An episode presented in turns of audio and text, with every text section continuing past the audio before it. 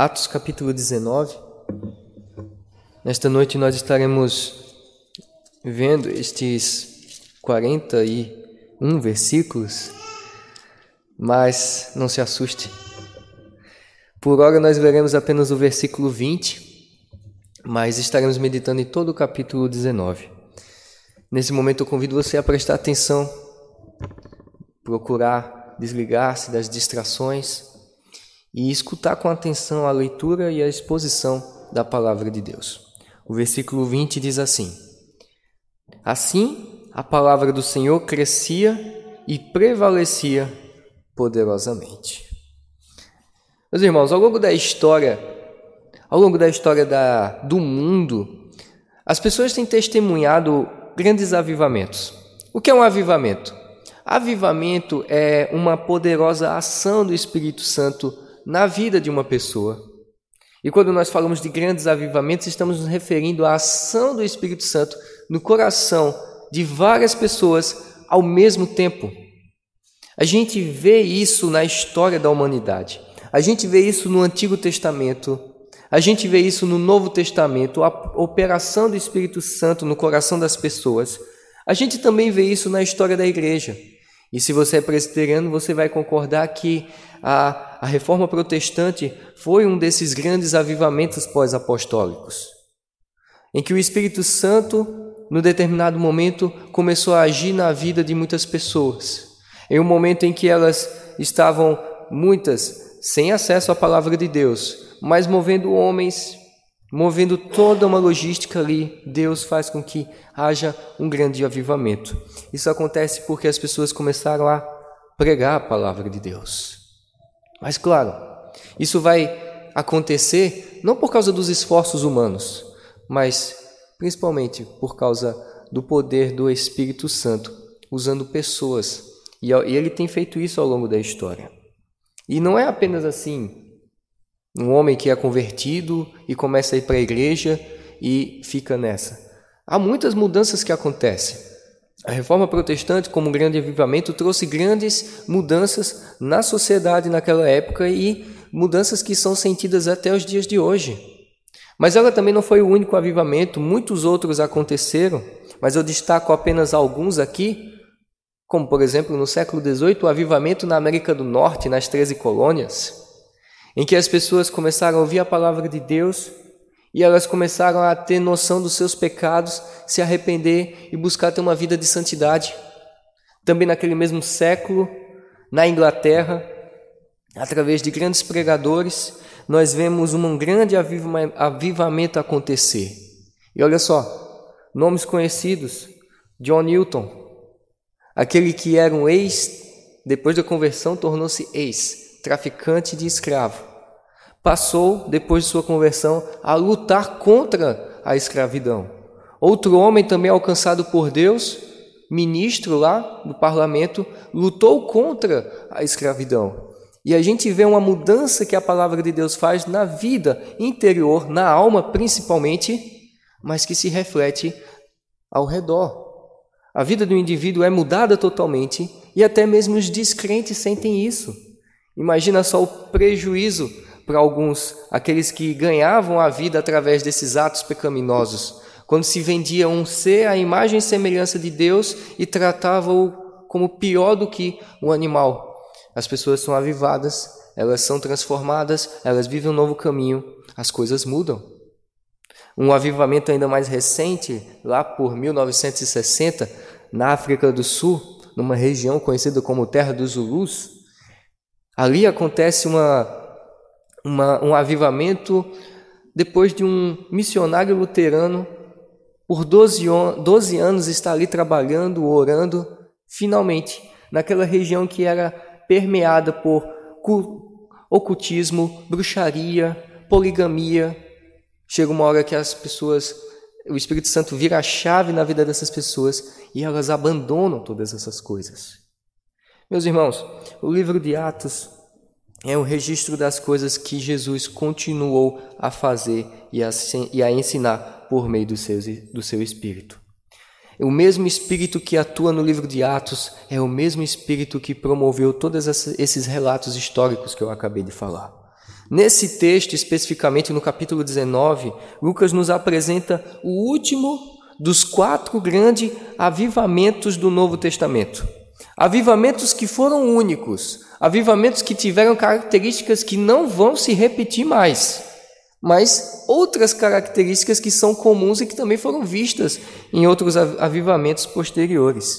E em especial hoje nós veremos o triunfo do Evangelho sobre uma cidade extremamente pagã.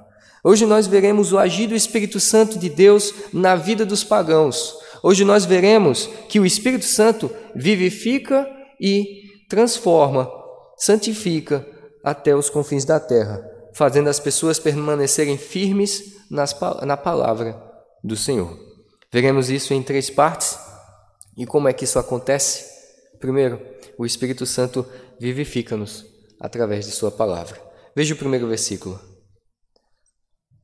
Aconteceu que, estando Apolo em Corinto, Paulo, tendo passado pelas regiões mais altas, chegou a Éfeso e, achando ali alguns discípulos, perguntou-lhes: Recebestes porventura o Espírito Santo quando crestes? Ao que lhe responderam: Pelo contrário, nem mesmo ouvimos que existe o Espírito Santo. Então Paulo perguntou: Em que, pois, fostes batizados?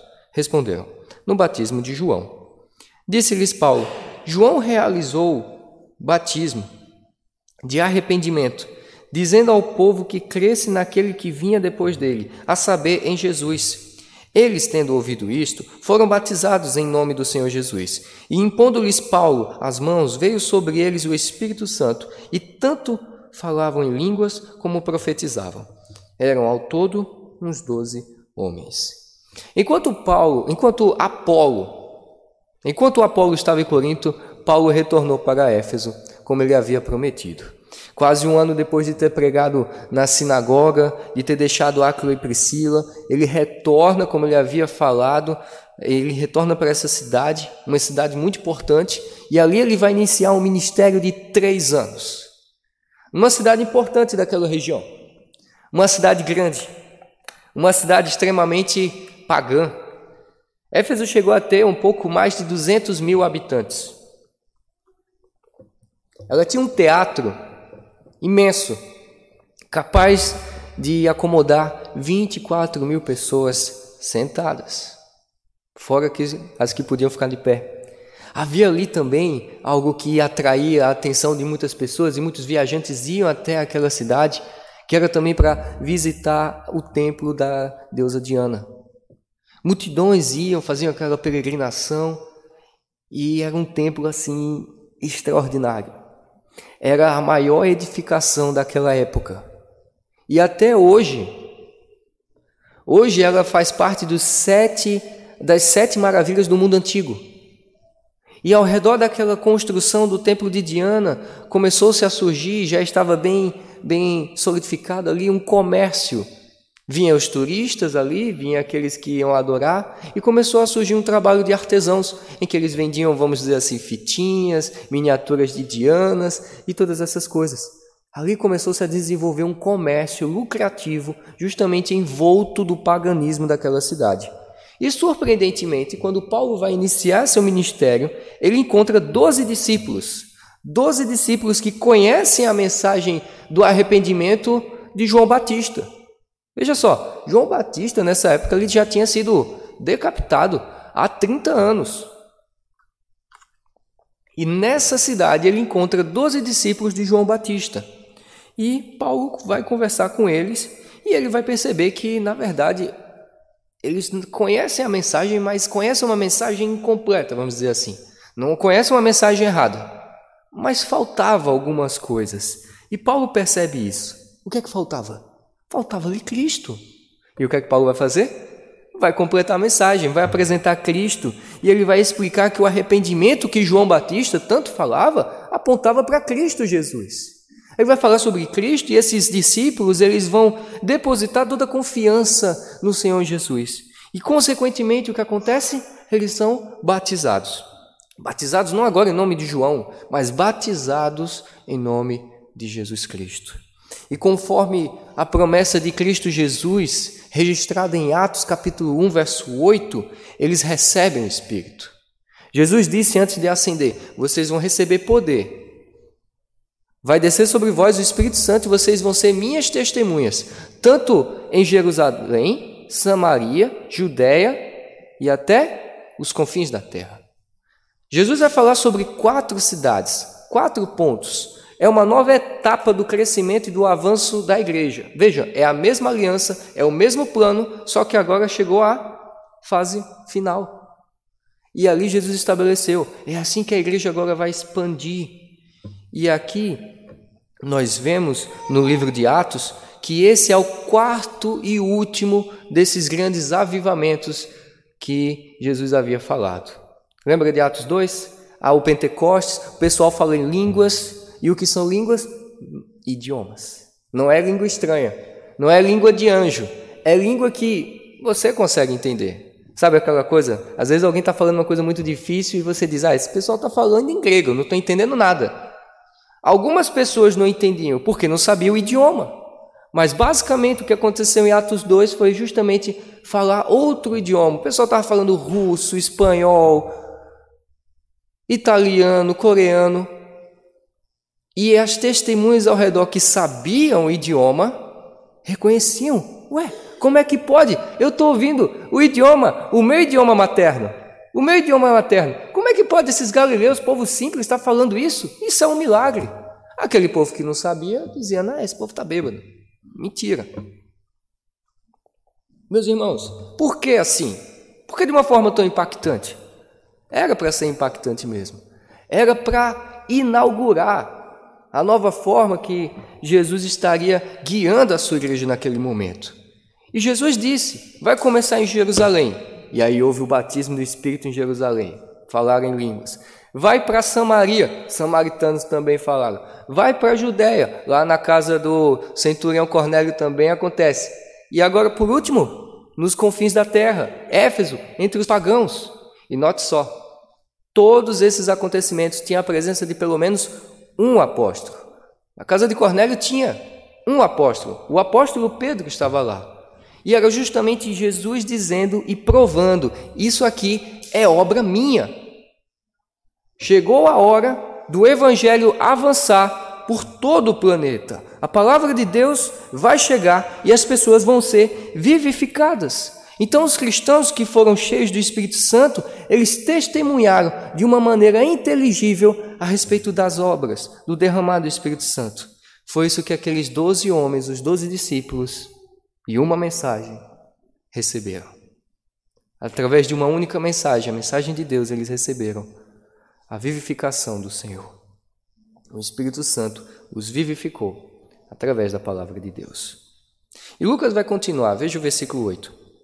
Durante três meses, Paulo frequentou a sinagoga, onde falava ousadamente, dissertando e persuadindo com respeito ao reino de Deus Visto que alguns deles se mostravam empedernidos, traduzindo inflexíveis, e descrentes, falando mal do caminho diante da multidão, Paulo, apartando-se deles, separou os discípulos, passando a discorrer diariamente na escola de Tirano. Durou isso por espaço de dois anos, dando ensejo a que todos os habitantes da Ásia ouvissem a palavra do Senhor tanto judeus como gregos, e Deus, pelas mãos de Paulo, fazia milagres extraordinários, a ponto de levar aos, aos enfermos lenços e aventais do seu uso pessoal, diante dos quais as enfermidades fugiam das suas vítimas e os espíritos malignos se retiravam. Paulo estava fazendo aquilo que toda igreja deve fazer, estava pregando a palavra do Senhor no poder do Espírito Santo. As palavras usadas aqui por Lucas, dissertando, persuadindo, nos dá a ideia de que durante esses três anos e durante os três meses, Paulo estava convencendo, articulando, comentando, convencendo as pessoas de que as promessas de Deus são verdadeiras e que as promessas de Deus se cumprem em Jesus Cristo. Era isso que Paulo fazia, ele fazia isso no poder do Espírito Santo. E é isso que nós também devemos fazer. Nós devemos ensinar a palavra dia após dia. E quando nós fazemos isso, nós vamos ver várias reações. A reação que a gente não gosta, que nos entristece, é quando o pessoal fica bravo, ou quando o pessoal ignora, quando as pessoas rejeitam a mensagem.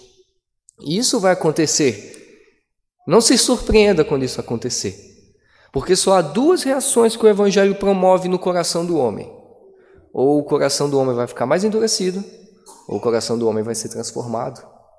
E aqui nós vemos e nós podemos nos alegrar em ver que pessoas foram vivificadas pelo Espírito Santo. E quando pessoas são vivificadas pelo Espírito Santo, elas passam a viver de uma forma diferente. E chama a atenção isso. E olha só, presta atenção, eles são chamados de quê? A turma do caminho. Por que vocês acham que o pessoal chamava eles da turma do caminho? O que será que eles tanto falavam? Eles ficavam falando o caminho do Senhor, caminho de Jesus Cristo. Jesus é o caminho, a verdade e a vida, caminho, caminho, caminho. Aí pegou o apelido. Pelo que você tem sido conhecido? Será que você tem sido conhecido pela palavra de Deus, pelo caminho? Qual caminho as pessoas têm visto você trilhar? Aqui nós vemos a ação da palavra de Deus, fazendo com que as pessoas começassem a andar no verdadeiro caminho. Elas são vivificadas. Alguns começaram a falar mal e Paulo teve que mudar de local. Ele vai, muda de local, ele vai para uma escola chamada Escola de Tirano. Tirano não é um nome, é mais um apelido, por causa de alguma característica do, do dono do apelido.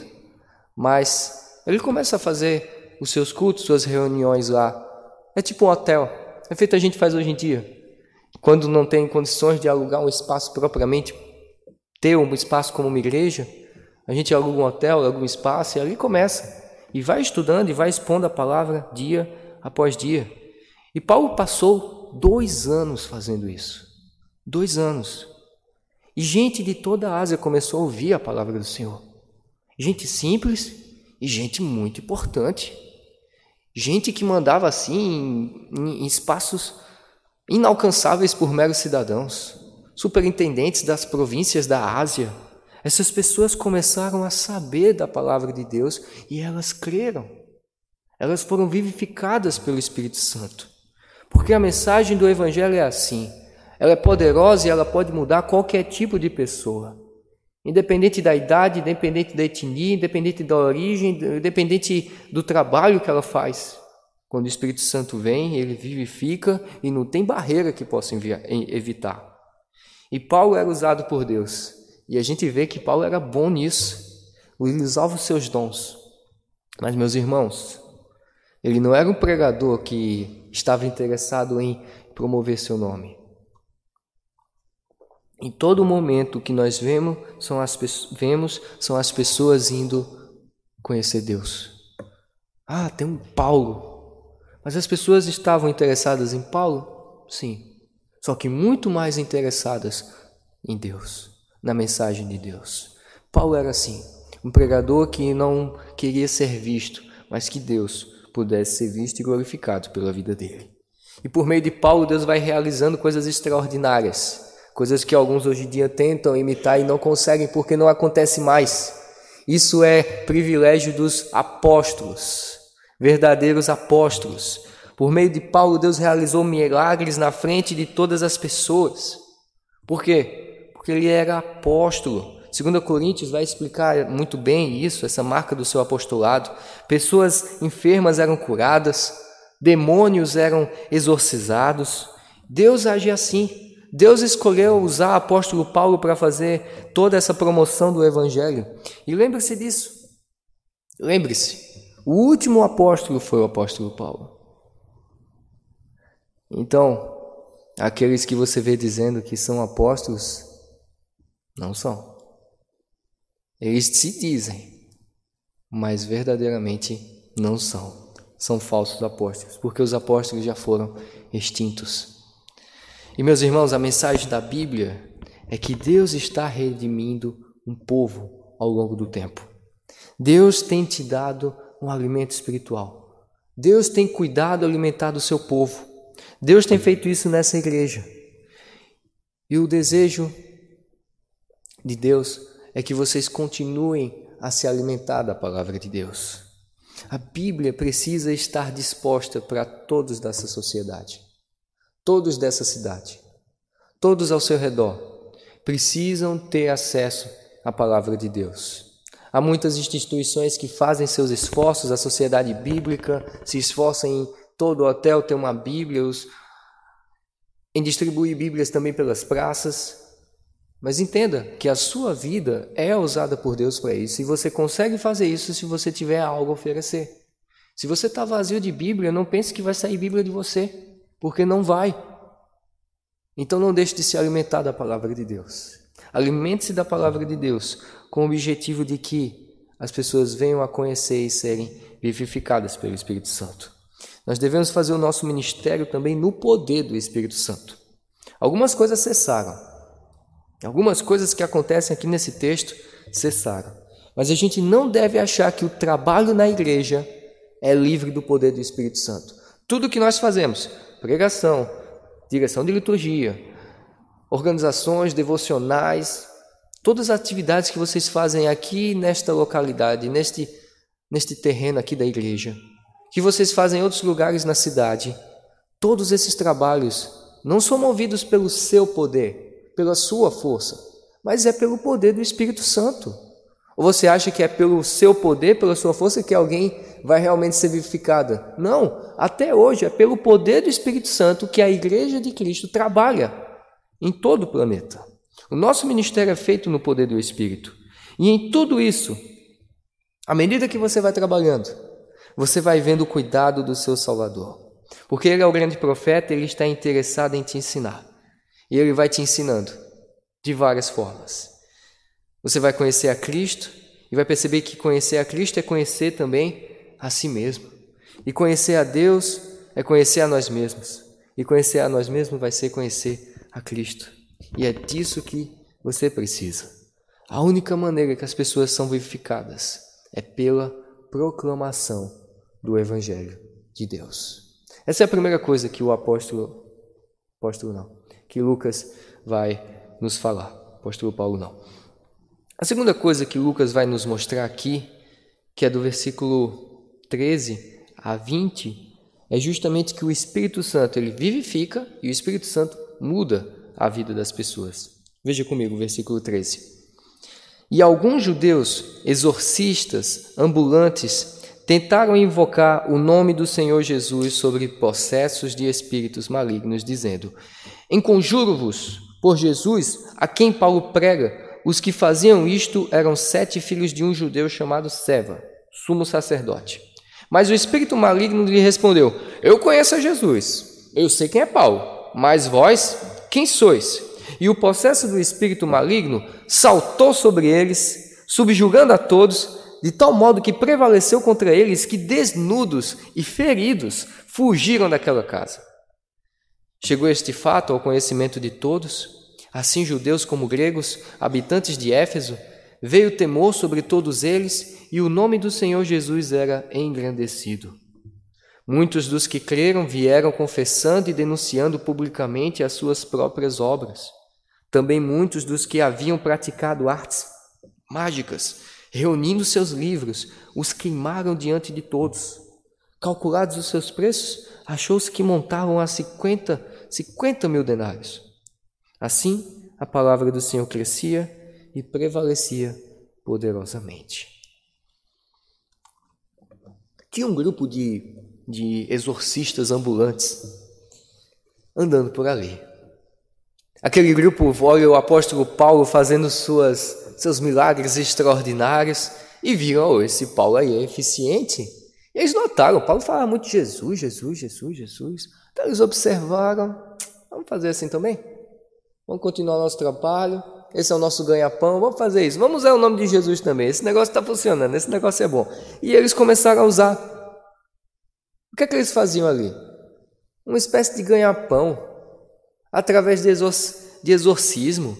E eles decidem usar o nome de Deus como se fosse uma mera palavra mágica para satisfazer a vontade deles. E aí eles tentam expulsar um demônio. E eles passam vergonha. Passa vergonha.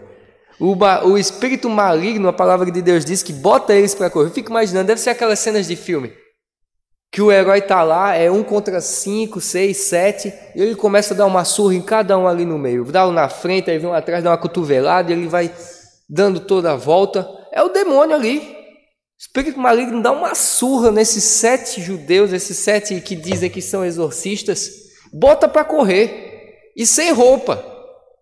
Imagina a cena. E o povo vê aquilo e fica chocado. Meu amigo, essa galera estava brincando de ser crente e ser crente é coisa séria. Meus irmãos, o poder do evangelho, ele age? Ele age.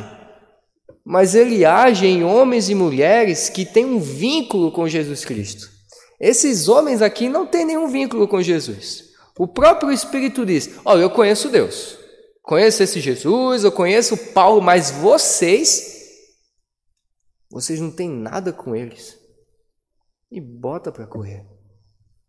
Meus irmãos, nós podemos trabalhar e temos uma vida diferente quando nós estamos unidos a Cristo, fazendo o seu ministério na palavra e no poder do Espírito Santo.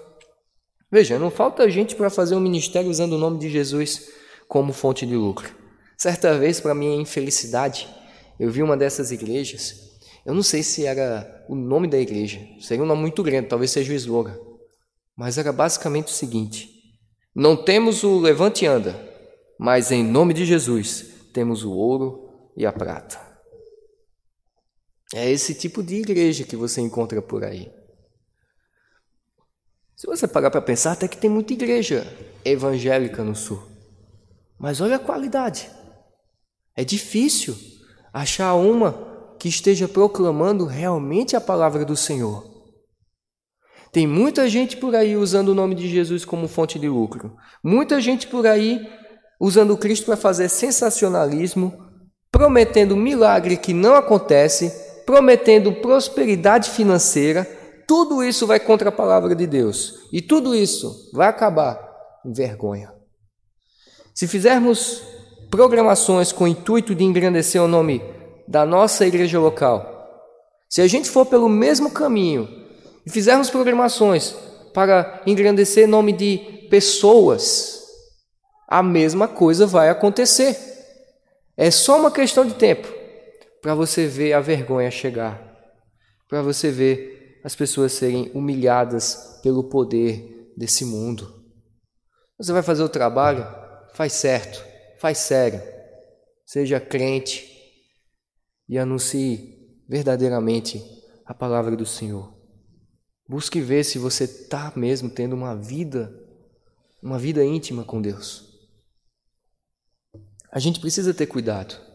Cuidado para não transformar o ministério da igreja em uma fonte de lucro, em uma fonte de fama, em uma fonte de poder. Porque senão a gente vai começar a achar que Deus só existe para nos servir para fazer as coisas do jeito que a gente quer. Mas você não. Você que é crente, você que é vivificado, você é chamado para ter uma vida diferente, para você abandonar o seu velho caminho e seguir um novo caminho, o caminho do Senhor. Porque o Espírito Santo faz assim, quando ele age nos corações, ele muda a vida das pessoas. E quando a palavra de Deus penetra nos corações, a gente passa a viver no caminho do Senhor a gente passa a buscar santidade. E o evento que acontece aqui, embora tenha sido um espírito maligno, dando várias cenas de violência ali naqueles homens, faz as pessoas que estão ao redor e até podemos imaginar os crentes olhar para aquilo e é melhor tomar cuidado na minha vida também. Lucas fala nesse relato que as pessoas viram isso e disseram: ser crente, ser cristão é coisa séria. É uma coisa muito parecida que aconteceu justamente naquele avivamento de 1960, lá na África do Sul.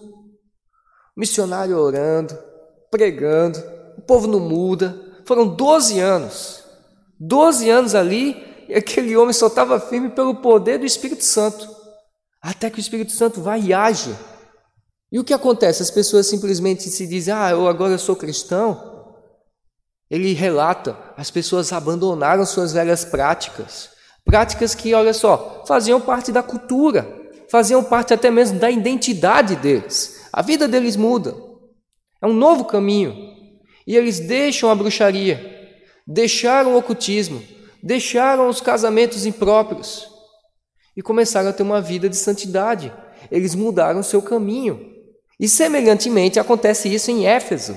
Em Éfeso, que era uma cidade extremamente pagã, onde não era conhecida apenas pelo culto idólatra à deusa Diana, mas também pela prática de magia, prática de superstição. Existia uma coisa chamada Cartas de Éfeso. Cartas de Éfeso eram uma espécie de receitas mágicas que, que você colocava o nome de alguém, tipo esse seriado aí, Death Note, sabe? Uma coisa que vai mudar a vida de alguém. Para ruim, pode ser para bom, claro, na cabeça deles. Mas existia essa carta de Éfeso, em que o pessoal fazia bruxaria.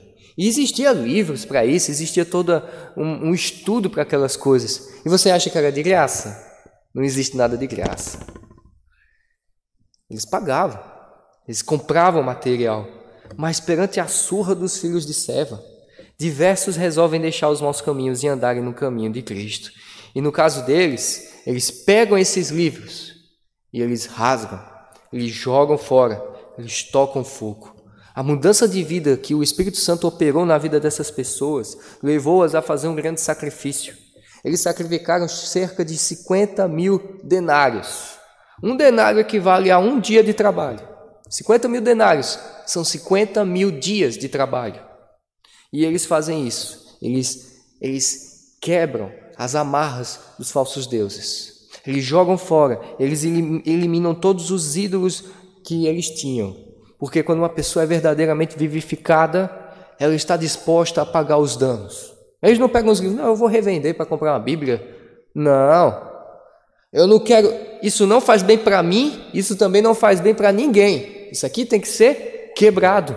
Isso aqui tem que ser jogado fora. Eu não estou falando de DVD da Disney, tá? Eu estou falando de coisas que realmente são más. Eu estou falando de coisas que realmente nos afastam do Senhor. E meus irmãos, o testemunho da vida cristã era uma coisa tão séria que até o povo que odiava o Evangelho não podia falar nada.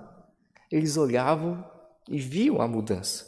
E nós precisamos viver de acordo com o que pregamos no seu trabalho, nas suas redes sociais, em sua escola, em sua casa. Nós precisamos, agora que somos vivificados e estamos no novo caminho, buscar crescimento espiritual, estar dispostos a abandonar as coisas ruins, coisas que são incompatíveis com a mensagem do Evangelho. E como você reage diante disso?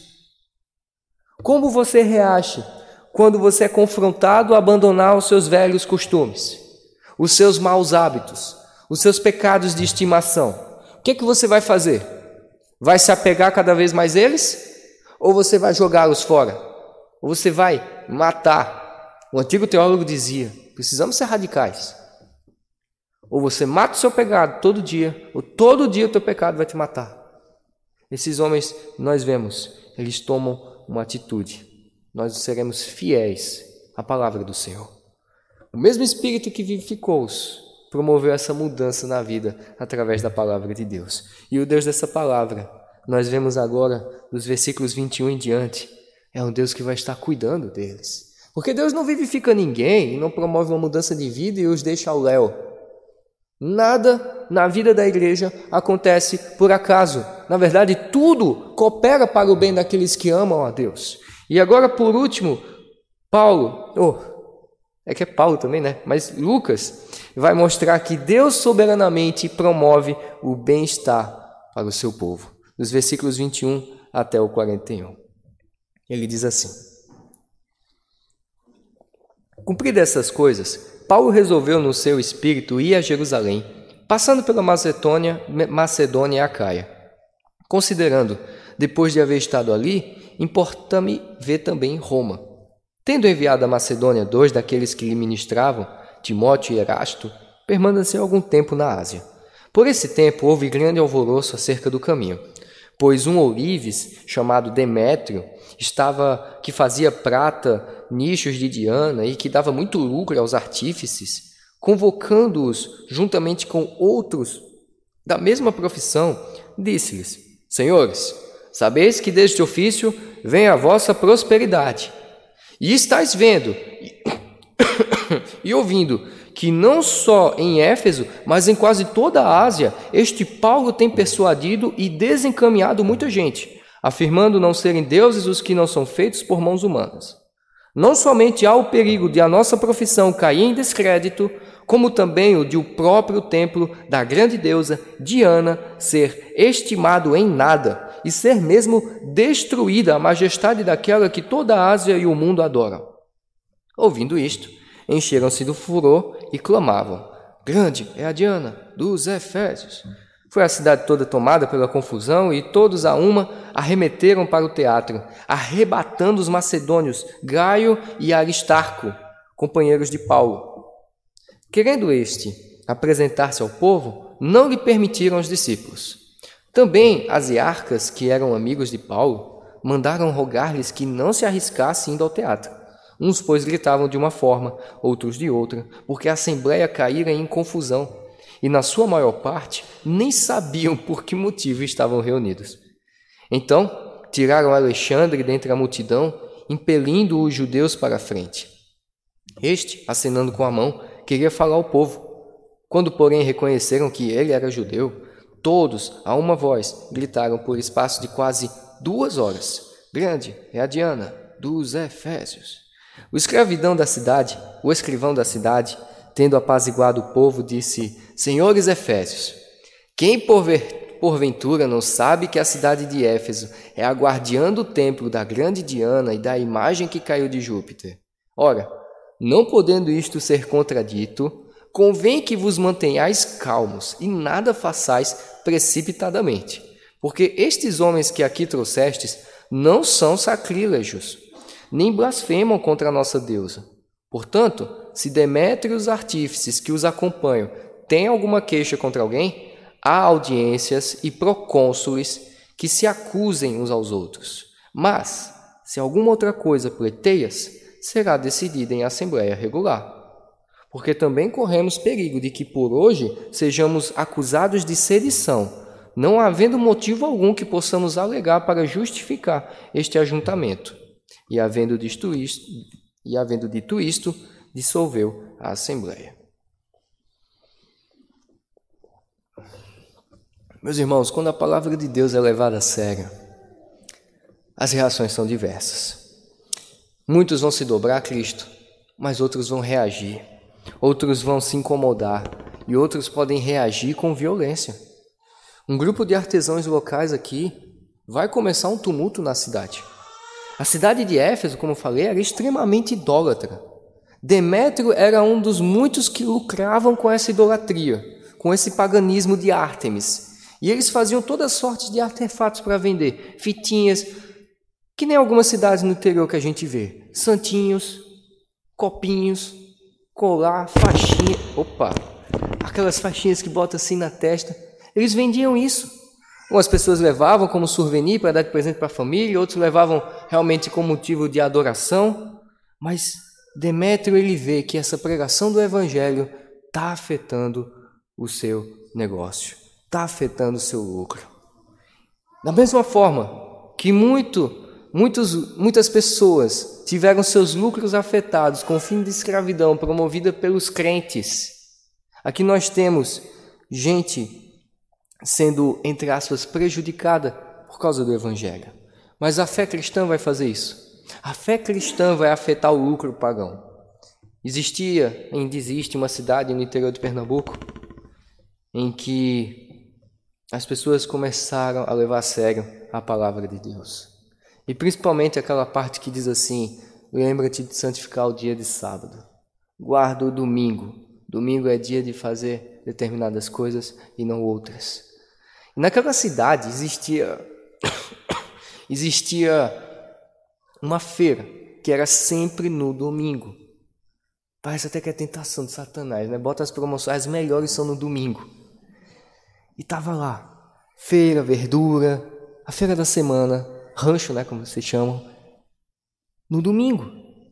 Mas as pessoas começaram a entender e levar a sério a palavra de Deus. Sabe o que elas fizeram? Deixaram de comprar.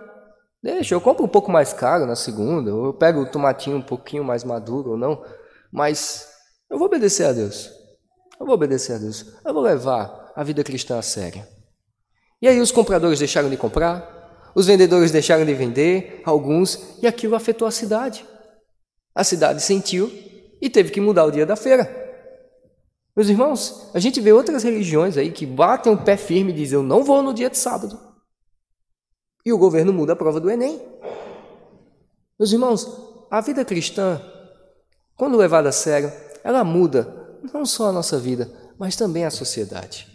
E aqui a gente vê que a fé cristã afeta o lucro. Demétrio aqui ele mistura o ganha-pão nacional com a própria identidade ética de Éfeso no seu apelo ele vai juntar as pessoas ali né, e ele vai, ele vai falar que esses estrangeiros, Paulo, ele está fazendo uma coisa terrível, ele está ele tá convencendo o povo a deixar o culto de Diana e por isso a nossa própria vida está sendo ameaçada. Mas, na verdade, o, quem estava sendo ameaçada não era bem Diana, era mais o lucro, o Deus de Demétrio, que era o lucro, que era o dinheiro. E aí ele incita a multidão, e a multidão vai, pega dois cristãos que estavam ali, arrasta para aquele teatro onde cabe 24 mil pessoas sentadas. Só que naquele momento ninguém queria ficar sentado, não. Aquele teatro estava cheio, estava tumultuado, as pessoas estão ali, tem gente que não tem nada a ver, está lá, e o próprio texto diz: Ei, está fazendo o que aqui? Rapaz, eu nem sei. Veio um monte de gente aqui, eu vi também, estou aqui pelo oba-oba. Essa é a situação. E o pessoal está ali, ó, pronto para promover um linchamento. Alexandre, Alexandre é visto pelos Efésios e ele começa a falar e o pessoal começa a gritar, corta e começa a repetir por duas horas. Grande a Diana dos Efésios, como se aquilo, como se aquilo fosse mudar alguma coisa, mas que na percepção pagã, a vã repetição não é vã, mas a Bíblia nos fala que é vã. Mas eles fazem isso duas horas repetindo grande a Diana dos Efésios. A coisa não foi fácil. Paulo, na sua carta aos Coríntios, vai dizer que ali ele enfrentou feras. Enfrentei feras em Éfeso. Ali eu pensei que eu ia perder a minha vida. Veja, meu irmão, ministério fiel traz desgaste, desgaste público e também traz risco à vida. E Paulo pensou, eu vou. E o pessoal disse, não vai. E aí aquelas autarquias né, de, da Ásia, da província, disseram, Paulo, você não vai se meter com essa galera. Há um comentarista que diz que a gente deve não desperdiçar as nossas vidas. A não ser que nós tenhamos que dar realmente testemunho da fé. Mas não devemos arriscar nossa vida à toa, não. Devemos, pelo contrário, continuar vivo para poder ficar falando do Evangelho. A não ser que realmente seja necessário morrer pelo Evangelho. E Paulo não vai, e a gente vê que isso foi bom para ele poder escrever muitas outras cartas. Ele estava só na sua terceira viagem. E a gente vê uma coisa bem interessante aqui. Nós vemos que acontece uma intervenção local naquele tumulto uma autoridade local se levanta e diz: Ei, vamos botar ordem nisso aqui. O que é está acontecendo? Que gritaria é essa? Meus irmãos, não é meramente a autoridade local, mas é Deus. Deus livra o seu povo de acordo com a sua vontade e ele faz isso através do magistrado civil. A Bíblia nos ensina que Deus ele coloca autoridades humanas para promover o bem e a punição do mal. Sabemos, claro, que isso não é feito de forma perfeita, mas Deus aqui ele usa esse magistrado civil para promover o bem e punir o mal. E aqui nós temos o homem, vamos dizer assim, o prefeito daquela região, dizendo: não é assim que a gente resolve as coisas. Para começar, o que é que vocês estão querendo? Vocês nem sabem. Metade aqui não sabe porque está aqui. E vocês sabem, se a gente quer resolver um problema, tem documento, tem lei, tem, tem coisa para se seguir, tem uma burocracia boa para se seguir, é assim que a gente resolve. Vocês querem o quê? Com todo esse tumulto, o Império Romano vai olhar e vai pensar que é um motim. Aí quem vai se dar mal é a gente. Vocês estão dizendo que os cristãos estão trazendo aí destruição para o império, destruição para a cidade? Se a gente for, for destruído pelos romanos, vai ser por causa de vocês que estão que estão promovendo todo esse tumulto. Vocês dizem que os do caminho estão fazendo confusão. Quem está fazendo são vocês. Meus irmãos, como é bom, né? Quando as leis do país nos protegem. E é isso que Deus faz aqui. Deus protegendo seu povo por meio de sistemas caídos. Por meio de sistemas caídos. E aqui ele livra aquelas pessoas que foram é, vivificadas. Aqui nós vemos que o cristianismo não é uma revolução. O cristianismo é mais comparado a uma reforma.